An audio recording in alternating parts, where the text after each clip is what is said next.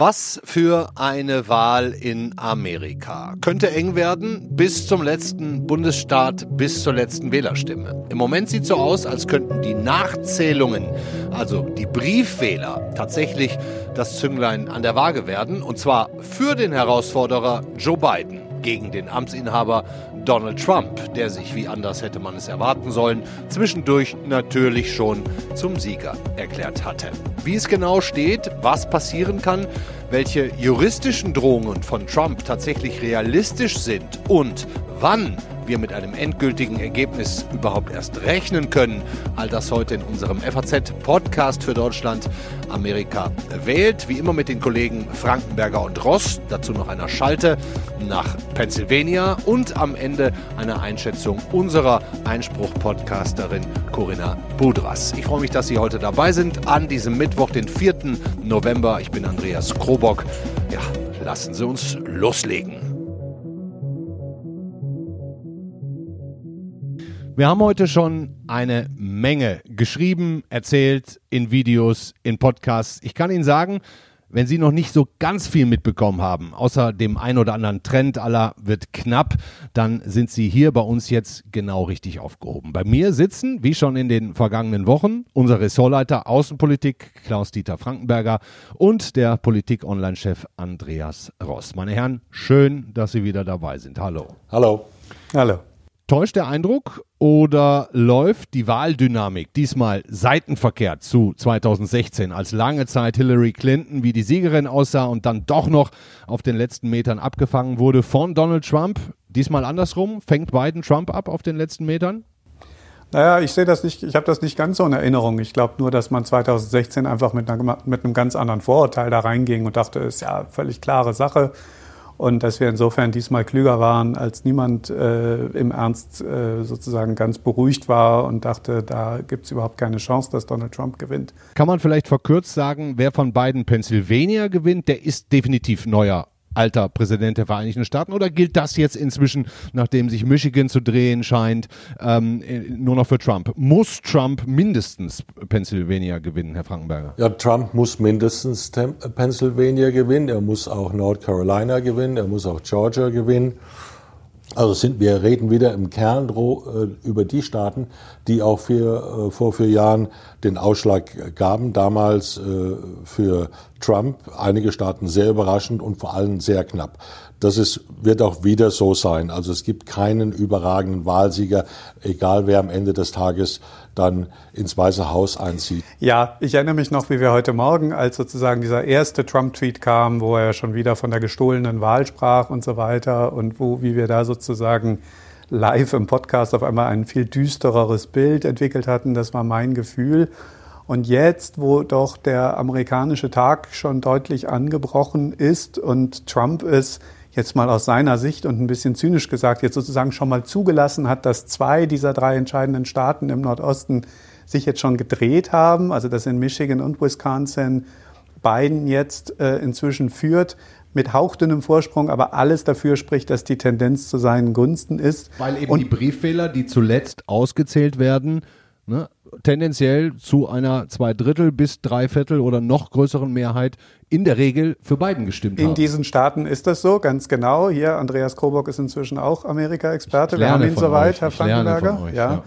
Aber im Ernst, äh, was will er denn jetzt machen? Also ich gehe vors Gericht, ich lasse das nicht zu und jetzt seine, seine Tweets. In jedem Fall die Vorstellung, dass ein Joe Biden Präsident werden könnte mit der minimalsten notwendigen Zahl von 270 Wähl Wahlmännerstimmen. Das ist auch etwas, ähm, was mich ehrlich gesagt aus der Distanz bedrückt, weil das bedeutet, dass Narrativ, wir sind aus der Sicht der, der Trump-Leute, wir sind das Opfer, uns wurde die Sache, der Sieg gestohlen, das, das, das geht nicht mit rechten Dingen zu, das verleitet quasi dazu, auf die Barrikaden zu gehen. Und was die Anerkennung des Sieges von Biden ist, da wird von der unterlegenen Seite nichts zu erwarten sein. es wird aber auch anders so nicht anders sein. Aber auch an der Stelle sei kurz gesagt, auf den Barrikaden, soweit wir wissen, physisch ist im Moment niemand. Wir haben unsere, unsere Horrorvisionen. Du bist ganz zufrieden, dass von, nichts von da drüben, Leuten. Ja. Naja, das ist, äh, das ist ein bisschen traurig, dass man das jetzt schon als Pluspunkt bei einer amerikanischen Wahl sagt, ja. Aber das Nicht-Aufmarschieren von Milizen vor Wahllokalen, ich habe, es, es gibt kleine Berichte wie, wie immer, aber ich habe nichts von großflächiger ähm, Wählereinschüchterung gehört. Was es gibt, was legitim ist und was sicherlich mit harten Bandagen ausgefochten wird, sind Wahlbeobachter, die jetzt eben tatsächlich sich über jede einzelne Briefwahlstimme beugen und gucken, ist da alles angekreuzt und gibt es irgendein Argument, mit dem man sagen könnte, hey, Moment, die gilt nicht. Gut, das ist im Gesetz so vorgesehen, dagegen ist, ist im Prinzip nichts zu sagen. Aber immerhin haben sich nicht alle Worst-Case-Szenarien hier bestätigt. Immerhin. Ähm, Gerade eben schon kurz angesprochen, Andreas, von dir, ähm, Trumps erster Auftritt ähm, nach, der, nach der Wahlnacht. Ich glaube, der wird uns eine ganze Weile in Erinnerung bleiben. Ähm, sollten wir unbedingt nochmal zusammen hören. Der hat sich ja zu diesem Zeitpunkt als Wahlsieger bezeichnet, obwohl er es de facto auch vom Stand der Stimmen her überhaupt nicht war. So we'll be going to the U.S. Supreme Court. We want all voting to stop. We don't want them to find any ballots at four o'clock in the morning and add them to the list. Okay? It's it's a very sad it's a very sad moment. To me, this is a very sad moment, and we will win this. And we, as far as I'm concerned, we already have won it. Herr Frankenberger, schon ein bisschen dreist, oder? Ja, dreist ist äh, vielleicht nicht ganz das richtige Wort. Ich persönlich habe das heute Morgen mit Ihren Kollegen, bei Ihren Kollegen als unerhört Im Video? Ja. äh, äh, bezeichnet. Es ist demokratiepolitisch eine, eine Anmaßung sondergleichen. Er beansprucht den Sieg zu einem Zeitpunkt, in dem er in einigen Staaten in Front lag. Aber es war klar, da war der, der Auszählungsprozess äh, mitten äh, Hälfte er Hälfte war nicht ja. natürlich nicht beendet und sagen, ja, der, der andere kann im Grunde jetzt aufhören, wir, wir brechen das jetzt ab, ist nicht mehr nötig. Äh, und das allen Ernst so, äh, so zu meinen, vor jubelnden Anhängern, die nicht begiert oder empört sind, sondern das noch bejubeln, zeigt sein, sein Verständnis. Aber das musste man die ganze Zeit erwarten. Äh, das Sehen von Zweifel in den demokratischen Prozess. Und zu dem gehört nun mal, dass man Stimmen auszählt. Das dauert in Amerika manchmal etwas länger als anderswo. Das, so ist es aber, das weiß man. Ich widerspreche Ihnen nicht und natürlich ist das widerlich, auch wenn man sich so ein bisschen dran gewöhnt hat, dass dieser, dass also auch die Sorte Leute, die dann im Weißen Haus da eingeladen sind, das dann einfach bejubeln und beklatschen. Aber interessant, Mike Pence, der Vizepräsident, ist ja auch ganz kurz dann ans Mikrofon gegangen. Der hat nicht gesagt, wir haben gewonnen. Der hat so eine Formulierung gewählt, wie sie kurz vorher Joe Biden für sich gewählt hat. Wir sind zuversichtlich, wir sind auf einem guten Weg zum Sieg. Das ist völlig legitim. Ein bisschen Zweckoptimismus darf man ja verbreiten. Das sind immerhin die letzten Meter des Wahlkampfs sozusagen. Finde ich übrigens bemerkenswert. Fox News, sein Haussender, die haben ihn kritisiert für seine frühzeitige Siegesäußerung, haben gesagt, naja, das hätte er jetzt so nicht sagen sollen, da muss er jetzt auch nicht zündeln. Finde ich schon auch überraschend, wenn ihm quasi der eigene Sender, der ihn ja auch mit groß gemacht hat, populär Naja, weil das ein Schritt zu weit, äh, zu weit war. Das war eine Anmaßung, die nicht statthaft ist und das auch auf der konservativen Seite, auf der republikanischen Seite, bei Neutralen, nicht nur bei Neutralen wie, wie Ross und mir, wirklich äh, für, für eine Art von Empörung äh, Bei sorgt. Fox News äh, muss man ganz kurz da- dazwischen, muss man, muss man natürlich sagen, das ist auch immer ratgebend für Trump. Also Fox News haben auch immer, ihr Hauptpublikum ist Donald Trump und dann gibt es noch die anderen Leute, die auch zufällig zugucken. Und wenn zum Beispiel Jared Kushner, Trumps Schwiegersohn, einen dringenden Rat an seinen Schwiegervater hat, geht er nicht zu dem, sondern ruft jemanden bei Fox News an und sagt, sag das mal im Frühstücksfernsehen. Weil darauf hört Trump. Also sozusagen Wahrheiten gibt es nur in, in, in schöner Verpackung im, im Fernsehen für diesen Präsidenten. Und insofern hat es auch immer noch diese Komponente. Herr Frankenberger, wir wollten Sie nicht unterbrechen. Ja. Es haben an, am gestrigen Wahltag und in, bei den Frühwählern und den Briefwählern drei Millionen mehr Amerikaner für Donald Trump gestimmt als beim letzten Mal. Drei Millionen mehr. Nach vier Jahren Trump ist das ein bemerkenswertes Resultat. Ist das ein Armutszeugnis für Amerika? Ich will nicht sagen Sicht? als Armutszeugnis, man muss natürlich die Motive verstehen. Ne? Was die Leute, die denken äh, auf der Gegenseite, es ist, wurde ja erfolgreich dämonisiert, äh, sind Leute, die äh, versprechen einen sozialen, kulturellen und wirtschaftlichen Wandel, den man selbst nicht mag. Das ist ein bemerkenswertes Datum um Amerika zu beschreiben, zu verstehen, wo dieses Land heute ist. Dass ein solcher Mensch wie, wie Trump, der äh, eben so narzisstisch ist, er ist, ähm, äh, am Wahlabend sozusagen die Wahldelegitimierung betreibt von 66 Millionen Amerikanern.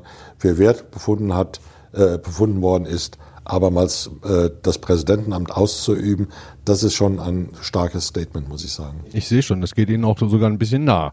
Ähm, wenn man dein Video... Weil es uns betrifft, weil es auch uns natürlich betrifft. Ja, klar. Andreas, wenn man dein Video gesehen hat über die Wichtigkeit der Briefwahl, kurz vor der Wahl, ähm, ich hänge den Link auch nochmal rein, weil es aktueller ist denn je, ähm, und Trumps Strategie sieht, also aus diesem Scheinsieg einen echten Sieg zu machen, muss man denn immer noch fürchten, dass Trump vor den obersten Gerichtshof geht mit irgendwas, ich habe ehrlich gesagt keine Ahnung mit was, weil da die republikanischen Richter in der Überzahl sind und die würden dann seinen, wie Sie es auch Herr Frankenberger genannt haben, Angriff auf die Demokratie ernsthaft durchwinken? Also, es ich sehe nicht kommen, dass der Supreme Court mit egal welcher Balance zwischen konservativen und, und linksliberalen Richtern einen Antrag des Präsidenten, lass doch die Auszählung stoppen, weil mir das zu viele Demokratenwähler sind, macht. So, man braucht schon ein bisschen was Besseres. Es gibt eine Sondersituation in diesem acht so entscheidenden Pennsylvania, ähm, wo entschieden worden ist von einem Gericht dort, nicht vom Parlament dort, sondern von einem Gericht dort vor der Wahl, dass Briefwahlstimmen, die rechtzeitig abgeschickt wurden, aber am Wahltag noch nicht angekommen sind, wegen Überforderung der Post, noch bis Freitag an erkannt werden. So, das sind Dinge, mit denen die Weltöffentlichkeit sich jetzt wahrscheinlich hat auseinanderzusetzen, bringt aber auch nichts, wenn der Vorsprung am Ende irgendwie 80.000 Stimmen ist. Aber wenn er natürlich 800 Stimmen ist, kann man natürlich auf diese Weise versuchen, was zu machen. Und die Vorstellung, dass eine, eine Richterin, die soeben von Trump nominiert und dann vom Senat bestätigt wurde, drei, äh, sozusagen überspitzt gesagt, drei Tage später an einer Entscheidung mitwirkt, die eben diesen Trump ähm, nochmal vier Jahre ins Haus, äh, ins, im Weißen Haus äh, bescheren würde, dass die daran mitwirkt, die braucht sich um, ihre, um ihren Nachruf keine Gedanken mehr zu machen. Der Ruf ist nämlich hin. Umgekehrt wird ein Schuh draus. Amy Coney Barrett möchte jetzt, sagen wir mal, für 40 Jahre lang eine, ein Superstar der amerikanischen konservativen Rechtsprechung sein.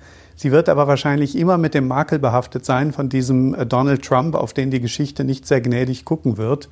Äh, ernannt worden zu sein. Also realistisch Was für eine goldene Gelegenheit ja, okay. für Sie, mhm.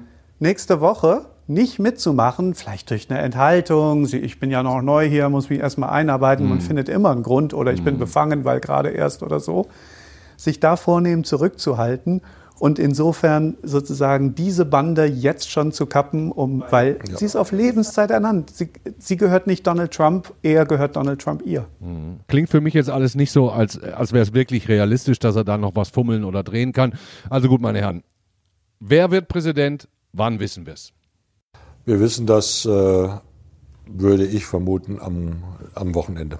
So spät erst? Naja, es gibt Möglichkeiten, dass diese Sache abgekürzt wird, aber ich würde sagen, solange es nicht klar ist, dass Biden Michigan gewinnt, Pennsylvania, ähm, äh, Wisconsin gewinnt, Nevada gewinnt, hm. solange das nicht felsenfest klar ist, muss man, muss man auf das Ergebnis in Pennsylvania warten. Und das Würden wird Sie so sein. Freitag mit ins Wochenende packen, also so von Freitag bis Sonntag so ungefähr? Ich gehe mal mit dem Donnerstagabend ins Rennen. ähm, wir haben gegen, gegen 18 Uhr unserer Zeit, äh, morgen Abend, äh, soll, soll Nevada, ähm, will Nevada einen neuen Zwischenstand geben. Ähm, bis dahin bin ich mir ziemlich sicher, ich lehne mich jetzt hier ein bisschen aus dem Fenster, aber spricht, ich, spricht vieles dafür, dass Wisconsin und Michigan ähm, knapp, aber doch eindeutig für Biden ausgegangen sind. Wenn es dann genauso in Nevada ist, dann hat er diesen kleinstmöglichen Vorsprung von 270. Dann kann er immer noch Pennsylvania kriegen, dann ist die Sache klipp und klar. Dann würde Brauche es davon nicht mehr, mehr abhängen. Mhm. Ähm, das ja, ist, sieht schon also das ist auch mal die erste, die erste Chance, dass wir es im Ernst, dass wir es ähm, vielleicht nicht zu 100 Prozent, aber zu 98 Prozent uns zu sagen trauen würden. Aber ähm, kann auch gut sein später. Und ich wollte es auch nicht ganz ausschließen, dass wir doch noch irgendwelche juristischen Spitzfindigkeiten erleben. Und dann reden wir ruckzuck nicht mehr über Tage, sondern über Wochen und Monate. Mhm. Und wer macht's? Beiden? Sieht so aus, oder?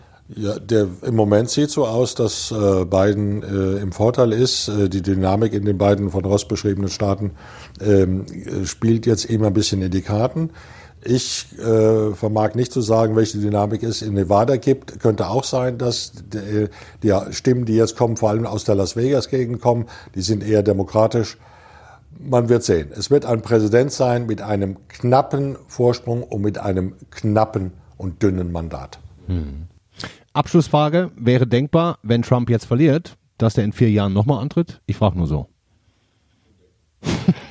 Undenkbar, aber äh, das heißt nicht, dass er äh, dann irgendwie im Kloster ist. Er wird seine Basis weiter aufpeitschen. Äh, er wird in ihrer der Trump, ich glaube, so viel steht heute fest. Der Trump-Spuk ist nicht vorbei, denn er hat nicht die Klatsche bekommen, die dafür nötig wäre, ihm zu sagen, ach, weißt du was, das, was du als nächstes machst, das machst du mal irgendwie mit einem anderen Thema. Ähm, also egal wie das Ergebnis wird, der Trump-Spuk ist nicht vorbei. Naja, in, mit Tweets, mit Kundgebung, mit Aufhetzen, mit Fake News, mit Desinformation, mit Spaltung. Mhm. Das Weil stimmt. Diese Art von, die, diese, wenn man das alles unter Trumpismus bezeichnet und firmieren lässt, das wird nicht verschwinden. Aber ein Teil der Hardcore-Trump-Fans äh, der, die werden wieder in die politische Immigration geben, dort, wo sie auch vorher waren. Hm. Aber wir haben ja den Vorteil als Journalisten, wenn er nicht mehr Präsident ist, wir müssen ihn ja auch nicht mehr so oft auf die Seiten nehmen. Wir können ihn ja auch ein bisschen mehr ignorieren dann. Das kann man dann ja mal versuchen, aber wenn, wenn er nicht mehr das Präsident ist, dann, wir haben hier nicht gesagt, dass er nicht mehr gewinnen kann. Das Spannende wird dann sein, nach Trump, was tut äh, die Republikanische Partei?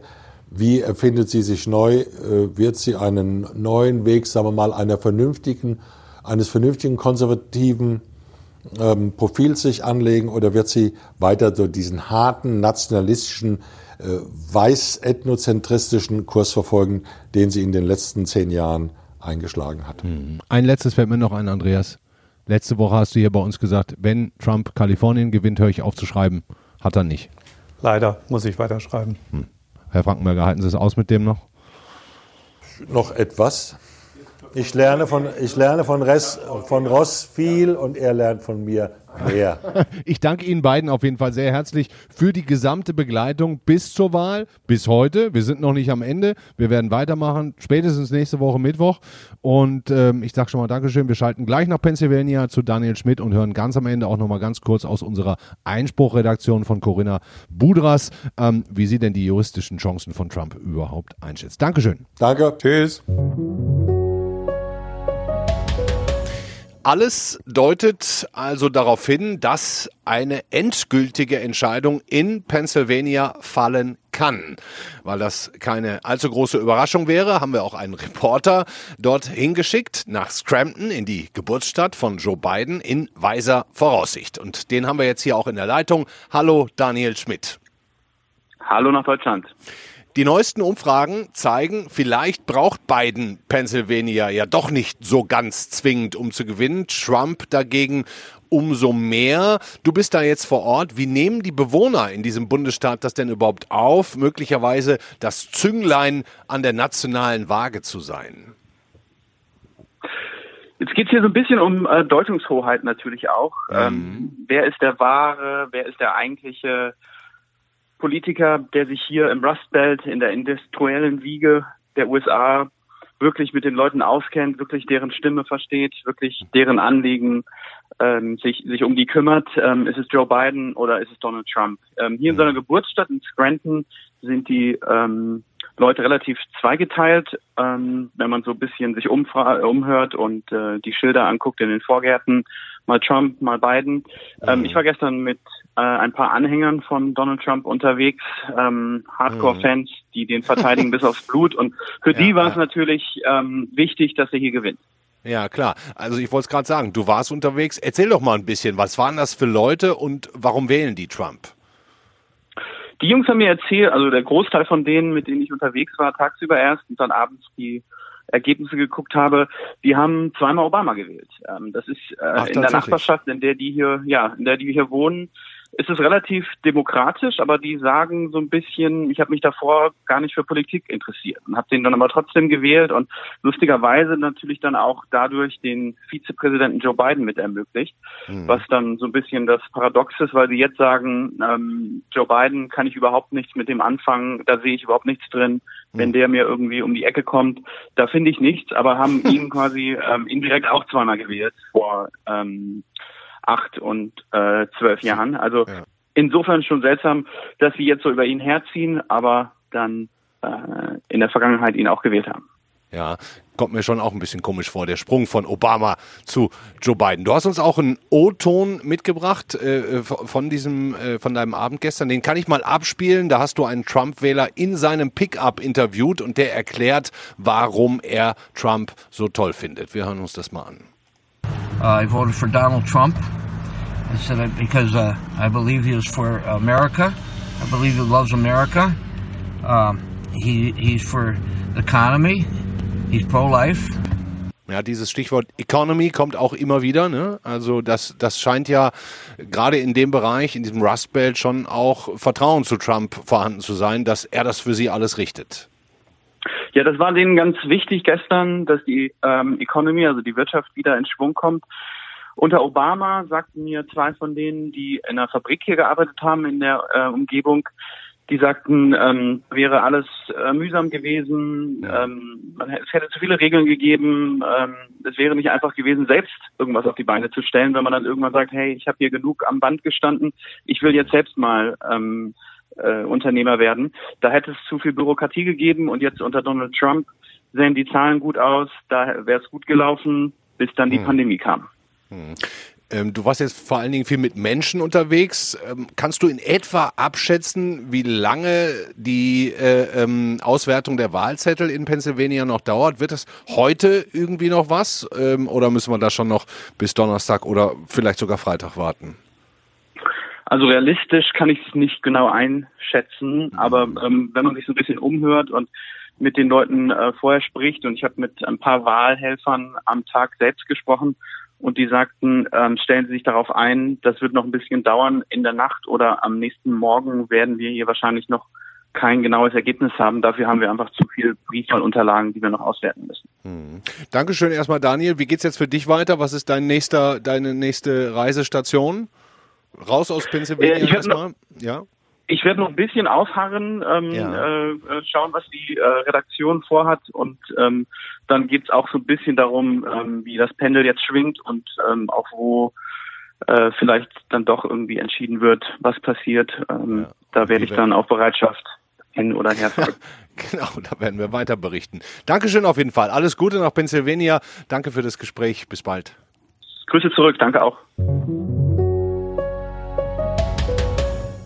Ich habe es zu Beginn angekündigt im Gespräch mit Andreas Ross und Klaus-Dieter Frankenberger. Wir schalten zum Ende der Sendung hin noch einmal in, in unsere Einspruchredaktion, wobei das auch nicht ganz richtig ist. Wir schalten zu Corinna Budras, die macht den Einspruch-Podcast, ist aber Wirtschaftskorrespondentin in Berlin mit Spezialgebiet Recht. Hallo Corinna. Hallo Andreas. Hast du dir das auch in den letzten Tagen so angeguckt und hast auch gedacht, meine Güte, was für ein perfider Plan von Donald Trump, falls er in Bedrängnis kommt, dass er dann einfach sagt, na gut, dann klage ich halt gegen alles, was nicht nied- und nagelfest ist und gewinne vielleicht so die Wahl? Ja, das kann man wohl sagen. Also das bahnte sich ja schon in den vergangenen Tagen an, was sich jetzt hier manifestiert. Also da sind ordentliche Rechtsstreitigkeiten noch zu erwarten und wir haben ja auch schon einige gesehen, die sich natürlich alle um die Briefwahl im Wesentlichen drehen und das ist ja auch das, was ihr schon besprochen habt. Ne?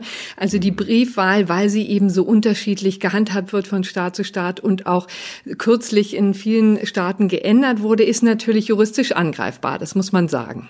Und äh, die Kollegen Ross und Frankenberger haben gesagt, problematisch sei es aus ihrer Sicht nur in Pennsylvania. Äh, vom Supreme Court würden sie jetzt nicht so große Chancen sehen, aber das sind ja keine Juristen, die beiden. Kannst du die korrigieren oder willst du die korrigieren? Na, sagen wir mal so, also der Fall aus Pennsylvania ist noch nicht komplett ausgefochten. Ne? Also da hm. geht es ja auch um die Briefwahl, die ähm, jetzt vor kurzem erst von dem Bundesgericht dort verlängert wurde. Die Frist wurde verlängert auf Antrag Antrag der Demokraten übrigens. Die hatten geklagt, weil sich ja schon anbahnte, dass das alles gerade in Pennsylvania sehr kurzfristig werden würde. Da wurden auch die Briefwahlzettel relativ kurzfristig äh, verschickt.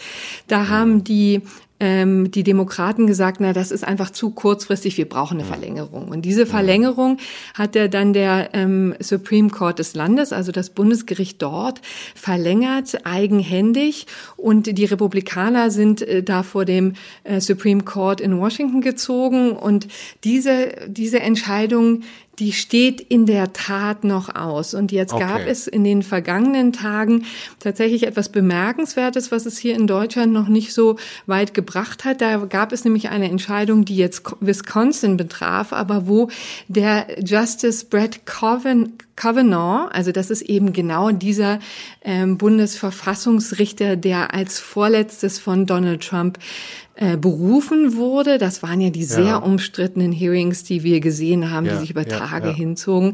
Das ist schon ein Weilchen her, aber das haben wir noch alle sehr vor Augen. Und gerade der hatte eben ähm, schon in diesem Fall Zweifel geäußert, dass das Bundesgericht alleine entscheiden könne, dass es so eine Verlängerung gibt. Also da hat offensichtlich der Verfassungsrichter seinen Fuß in die Tür gestellt und wahrscheinlich auch für Donald Trump da ein bisschen Zündstoff gegeben oder jedenfalls ja. die Hoffnung, dass der Supreme Court da noch ein bisschen was reißen könnte.